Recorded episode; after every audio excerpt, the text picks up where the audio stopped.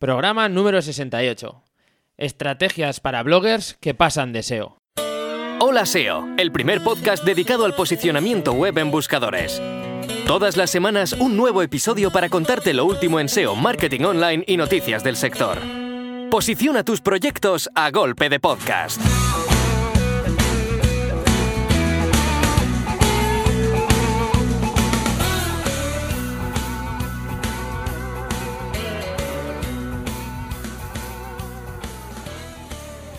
Muy buenas a todos, increíble, ¿eh? Estoy emocionadísimo con la nueva intro, jolín. Me sabe malo ser yo el que lo diga, pero yo creo que es acojonantemente buena, ¿no? Bueno, la voz corre a cargo de Luis Torreyes, un auténtico crack del doblaje, y la mezcla y producción de las cuñas y demás audios son de Sergio García, gran amigo, productor musical y técnico de, radio. Un abrazo para los dos desde aquí, estoy súper orgulloso de este cambio. Eh, para mí es un gran cambio, ya os dije que iba a haber sorpresas en los siguientes programas. Pues bueno, aquí tenemos una y bien gorda, ¿no? El cambio de la cabecera. Espero que, que os guste y que poco a poco os vayáis acostumbrando a este, a este avance con un ritmo mucho más, más fuerte, más, más enérgico, que es justo lo que quería. Dicho esto, vamos con un tema que creo que es bastante importante. He tratado eh, con multitud de bloggers durante todo el verano, incluso antes de verano, eh, tanto clientes como oyentes, incluso algún amigo que, que, se ha animado a montar su propio blog. Y bueno, eh, he detectado una necesidad eh, en cuanto a, a, lo que es tratar el tema del SEO para, para bloggers, porque como vais a ver en, en los próximos minutos, no solo se trata de, de, la parte técnica o la parte teórica que hay que aplicar a, a los posts de cara a que Google los indexe, los posicione, sino creo que falta eh, una estrategia, ¿vale? Así que yo creo que es el momento de, de, adentrarnos un poco en el mundillo blogger y ver cuáles son eh, estas buenas prácticas que nos van a permitir alcanzar cotas increíbles en, en lo que es eh, Google con nuestro blog. Pero bueno, antes vamos a dar paso, otra semana más, a nuestro patrocinio. Ya sabéis, GoPBN, una empresa que está especializada en gestionar los hosting para, para vuestras redes privadas de, de, blogs. Cada vez es más difícil tener enlaces para nuestros proyectos. Muchas veces incluso tenemos que, que buscarlos por toda la red, pagarlos eh, cantidades ingentes de dinero en fin, hacer malabares, ¿no? Para encontrar ese enlace que necesitamos con ese anchor preciso. Bueno, pues si construyes tu propia red de blogs, tu propia red privada, vas a poder generar los enlaces que desees apuntando a los proyectos que, que más te interesan. ¿Qué diferencia GoPBN del resto de proveedores de servicio de hosting? Bueno, pues es que esta empresa nos lo facilita eh, de una forma increíble. Podemos tener toda nuestra red de blogs administrada desde un mismo panel sin tener que manejar cientos de hosting con ya sabéis que tenéis que tener un Excel donde vayáis eh, apuntando todo el tema de las renovaciones, los pagos pendientes, cobros que se os van haciendo a destiempo, todo eso va a una forma de alguna forma libre y con GoPBN lo tenéis todo unificado, ¿vale? Desde un mismo portal podéis manejar todos vuestros blogs de vuestra red.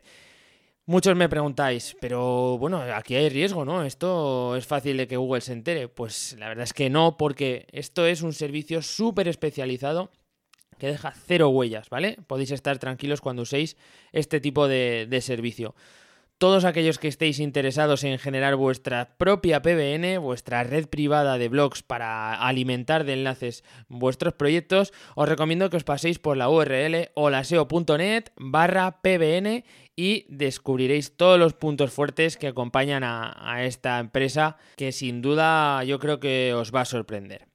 Y ahora sí, vamos con el tema de la semana, eh, cómo trabajar SEO para blogger desde el punto de vista de la estrategia.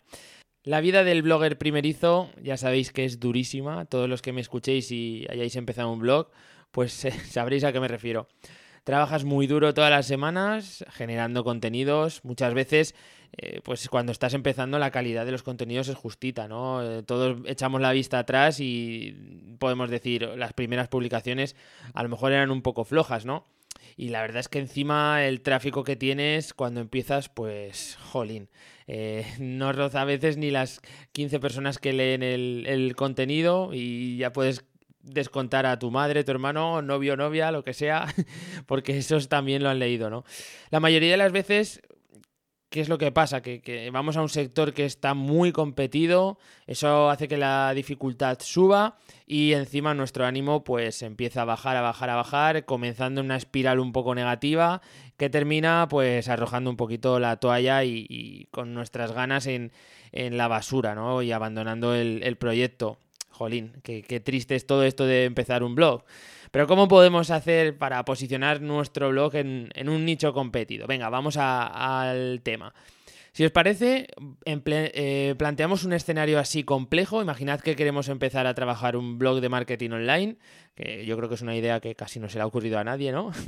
Como os podéis imaginar, esto es algo tremendamente competido se ha escrito tanto de, marketing online que incluso ya vemos a, bloggers del sector escribiendo sobre sillas de escritorio, eh, los mejores teléfonos móviles eh, y otro tipo de rankings que yo ya creo que no pueden ser más surrealistas, ¿no? ¿Qué quiero decir con esto? Bueno, pues que la competencia es muy alta, se han cubierto prácticamente todos los problemas y destacar es bastante difícil. Pero no vamos a darlo por imposible me está quedando un podcast un poco gruñón, así un poquito pesimista. No, no vamos a, entrar eh, en ese tipo de pensamientos. Quiero dejar de hablar de ideas y vamos a plantear hechos, vamos a pasar a la acción, ¿no? Con una serie de, de pasos que yo considero muy importantes para posicionarnos en nichos competidos, como pueden ser el de marketing online o similares. Lo primero que haremos será eh, elegir evidentemente una plataforma de blogging, esto es lo básico, evidentemente si estamos empezando pues bueno, vamos a ir a, lo típico. Eh, existen una cantidad tremenda de espacios en Internet que son gratuitos donde podemos hacerlo, pero yo os recomiendo que básicamente optéis por un CMS como WordPress, que está especialmente pensado para este uso, es sencillo y muy accesible, ¿no? Podemos tener nuestro blog por 3-4 euros al mes con, todo el tema del hosting y tal. Eh, yo creo que el dinero no es una excusa, ¿no? Para empezar, tiraría con una plantilla gratuita, eso lo tengo claro. Eso sí, hay muchísimas plantillas gratuitas.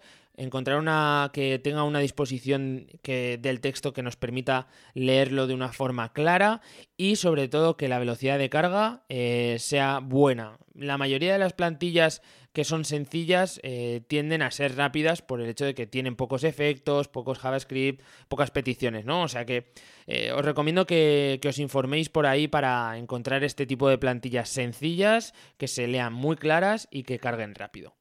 Una vez que tenemos ya elegida la plataforma, en este caso es WordPress, tenemos la plantilla, vamos a empezar con algo que la gente no hace. La gente directamente quiere hablar de marketing online, quiere hablar de un tema en concreto del marketing online y eh, se pone a escribir. No piensa en un plan de contenidos, por ejemplo, a seis meses vista.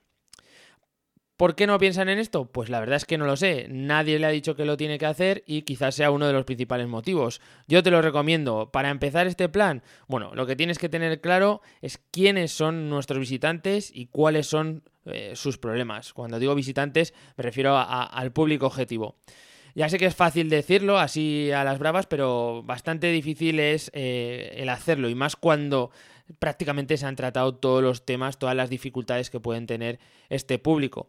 Cuando ocurre esto y vemos que los temas más demandados están súper cubiertos, muchas veces están cubiertos con refritos de contenido que se copian entre ellos, entre los principales bloggers.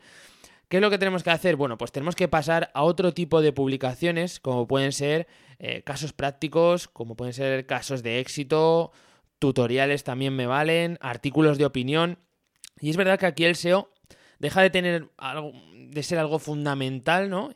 Y desde mi punto de vista, las redes sociales pueden empezar a ser eh, la primera espada, ¿vale? Para, para este arranque como blogger. ¿Qué vamos a hacer? Bueno, pues vamos a plantear nuestro plan de publicaciones a modo práctico para que luego no digáis que no doy consejos concretos. Eh, vamos con una estrategia que haría yo en el caso de que quisiera comenzar un blog de marketing online. En primer lugar, intentaría centrarme en una rama concreta del marketing online. Eh, abarcar todo, es que esto es una auténtica locura, ¿no? Pongamos el caso, voy a atacar eh, el tema, el blogger, voy a ser blogger de SEO, em, pero tú puedes hacerlo sobre analítica web, puedes hacerlo sobre mundo e-commerce, puedes hacerlo lo que se te ocurra, redes sociales, ¿de acuerdo? Eh, lo importante es que te quedes con el concepto. En segundo lugar, comenzaría generando una lista de ideas para publicaciones que se pudiera agrupar en tres bloques que, que podrían ser categorías ficticias, bloques ficticios. El primero de los bloques sería publicaciones que se pudieran agrupar dentro de resolución de problemas de nuestro público objetivo. Sería una de las que más vamos a trabajar luego cuando eh, el SEO o nuestro trabajo SEO sea efectivo. De momento, prácticamente cualquier cosa que hagamos a nivel de optimización de contenidos, cuando la web acaba de salir, eh, tiene muy poco rendimiento, ¿no? El segundo de los bloques ficticios donde meteríamos contenido sería eh, novedades y noticias. Aquí caerían pues todo lo que va apareciendo nuevo, técnicas nuevas, eh, información nueva, todo cabría en este tipo de publicaciones. Y por último, eh, el que os he hecho referencia al principio, donde meteríamos casos de éxito, casos de estudio, tutoriales y otro tipo de publicaciones de este estilo, ¿vale? Si os fijáis, son tres tipos de, de contenido que valen para un mismo público, pero que no todos responden al mismo eh, canal de tráfico. Algunos tienen más hueco en redes sociales, otros tienen más hueco mediante SEO porque eh, la gente busca la resolución de esos problemas en, Google y podría encontrar nuestra, nuestra web. Eh, otros buscan temas por novedades. Bueno, ya veis que es un batirburrillo interesante y con el que ahora vamos a pasar al tercer paso. Suponiendo que publiquemos semanalmente, por ejemplo, nuestro nuevo blog de SEO, durante los seis primeros meses yo concentraría la mayoría de las publicaciones eh, en casos de éxito, tutoriales eh, y también en noticias y novedades, ¿vale? Dejando lo que sería la resolución de problemas en un tercer lugar. Dicho de otra forma, publicaría un solo contenido al mes orientado a la resolución de problemas y el resto los adjudicaría a los otros dos bloques que os he comentado. Ya hemos visto cómo queda el tema de las publicaciones durante los próximos seis meses. Y como veis, esta estrategia pues no nos va a proveer muchísimo tráfico orgánico de forma inicial, aunque tampoco creo que si hiciésemos otra estrategia a nivel de contenidos eh, nos aportase mucho tráfico porque es que prácticamente la web no tiene autoridad. Es un dominio nuevo y empezamos a trabajar. Lo que necesitamos es atraer tráfico desde otros canales, está clarísimo. Las redes sociales la verdad es que tienen una buena respuesta ante publicaciones del tipo casos de éxito, tutoriales, así que vamos a aprovecharlo y yo empezaría por ahí, ¿vale? Empezamos a, publicar en, grupos especializados en Facebook, por ejemplo, eh, publicamos en Twitter para que nuestros seguidores vayan viendo eh, las publicaciones que vamos haciendo. Y yo creo que los casos de éxito y los casos de estudio eh, interesan a todo el mundo, ¿vale? O sea que empezad por ahí porque son, son buenas piezas para, captar tráfico tanto en redes sociales como próximamente en otro tipo de, estrategias, ya veréis. Pero ahora viene la guinda de la estrategia, el guest blogging y esto es algo fundamental para que el resto de, de, cosas que hemos ido hablando cojan fuerza y empiece la rueda a girar. Para los que no conozcáis el término, los guest posts son los denominados posts de invitado en los que tú publicas un contenido en el blog de un compañero del sector, ¿vale? De esta forma comienzas de alguna forma a dar a conocer tu, blog y al mismo tiempo eh, estás logrando enlaces de una calidad muy alta porque son de una temática relacionada, porque son de blogs consolidados que hacen que tu autoridad pues poco a poco vaya aumentando. Eso sí, cuando empecéis eh, tenéis que ser insistentes con, los bloggers eh, de vuestro sector porque cuando empiezas evidentemente no tienes un histórico. Tenéis que ir con buenos contenidos, acudir a ellos con contenidos ya redactados, eh, ser listos, estudiar una estrategia de guest blogging, acudiendo a ellos con contenidos complementarios a lo que han publicado últimamente o, cosas que no choquen con contenido de ellos. Y de esta forma, pues yo creo que poco a poco podéis haceros hueco.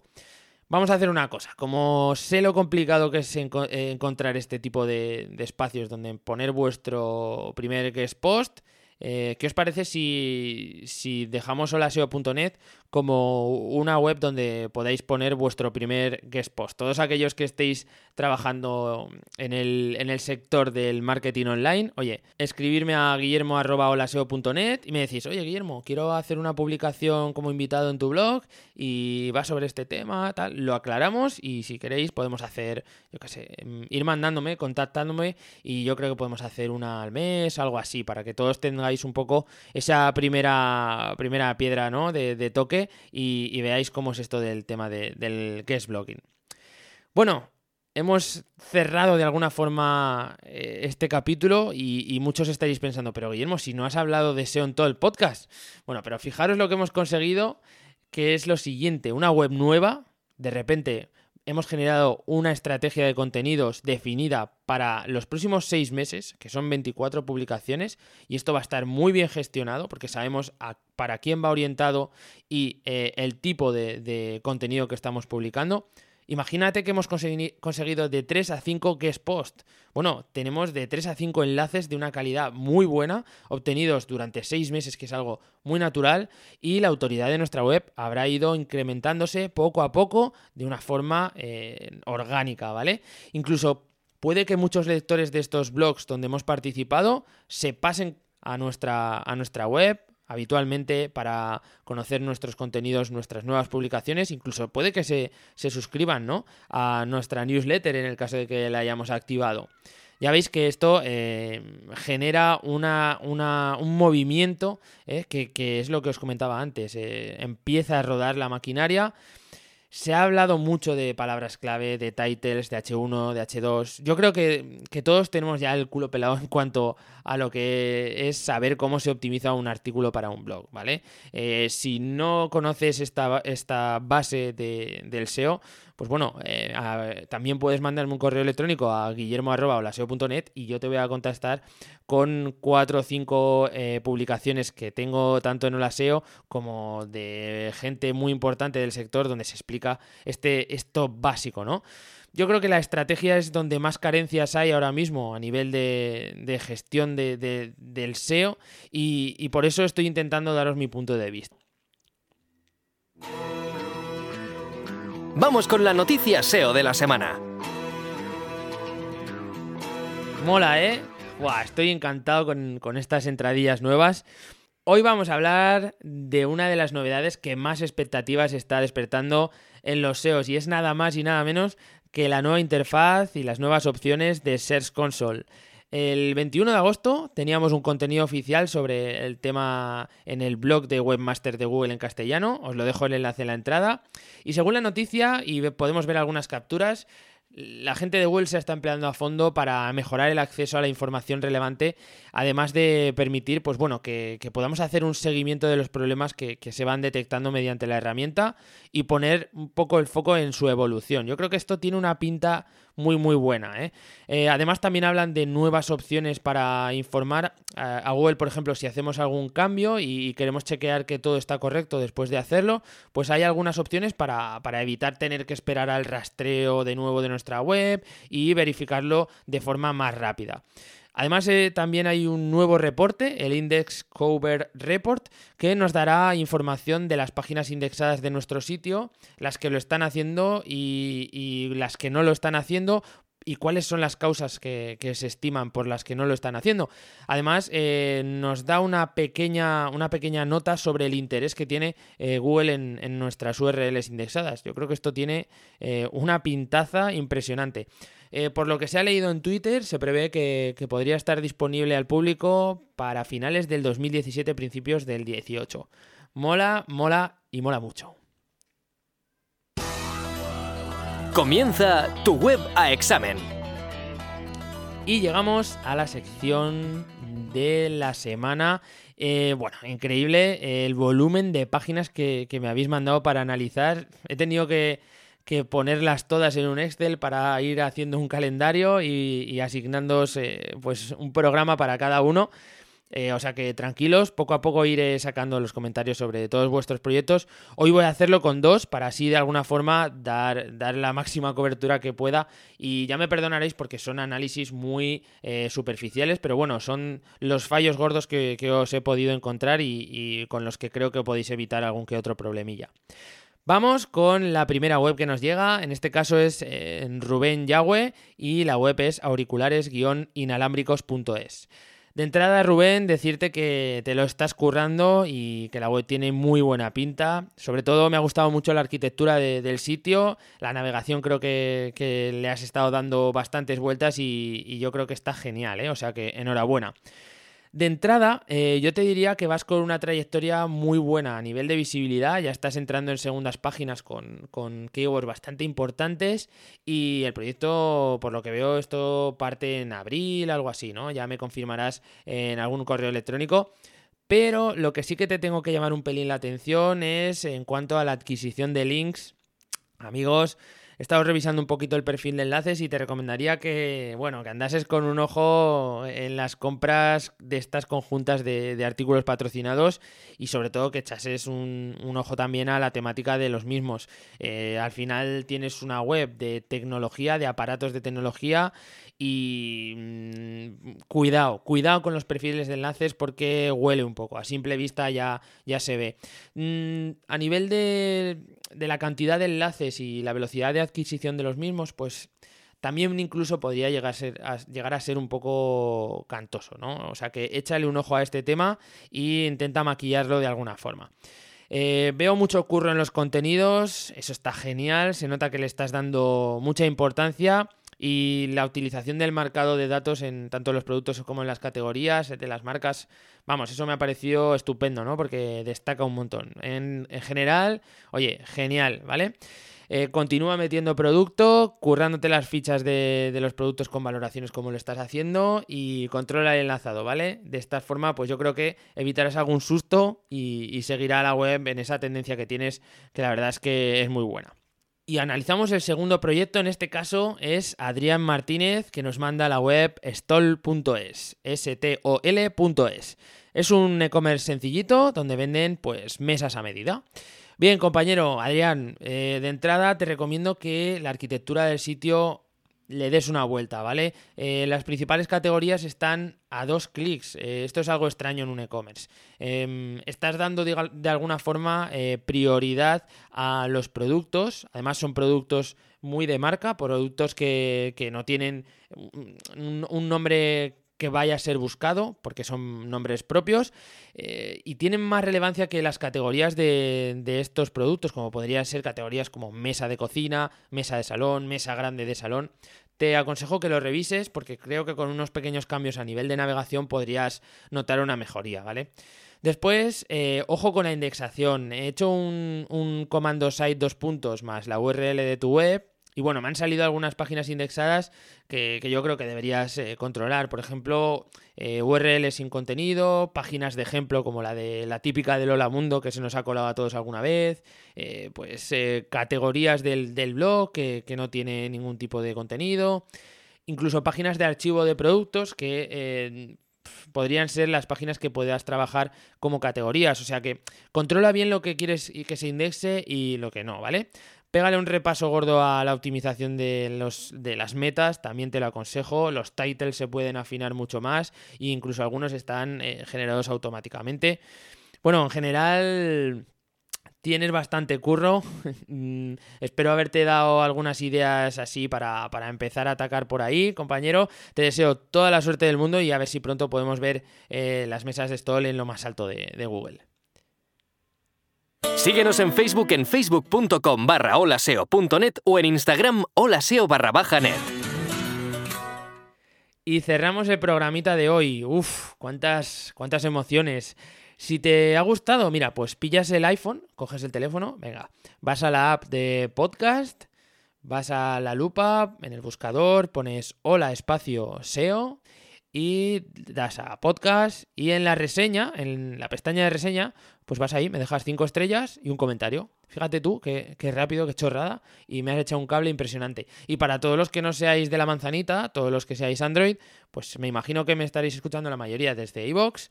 Dejáis un like en la aplicación, un comentario, y así me estáis haciendo crecer una barbaridad.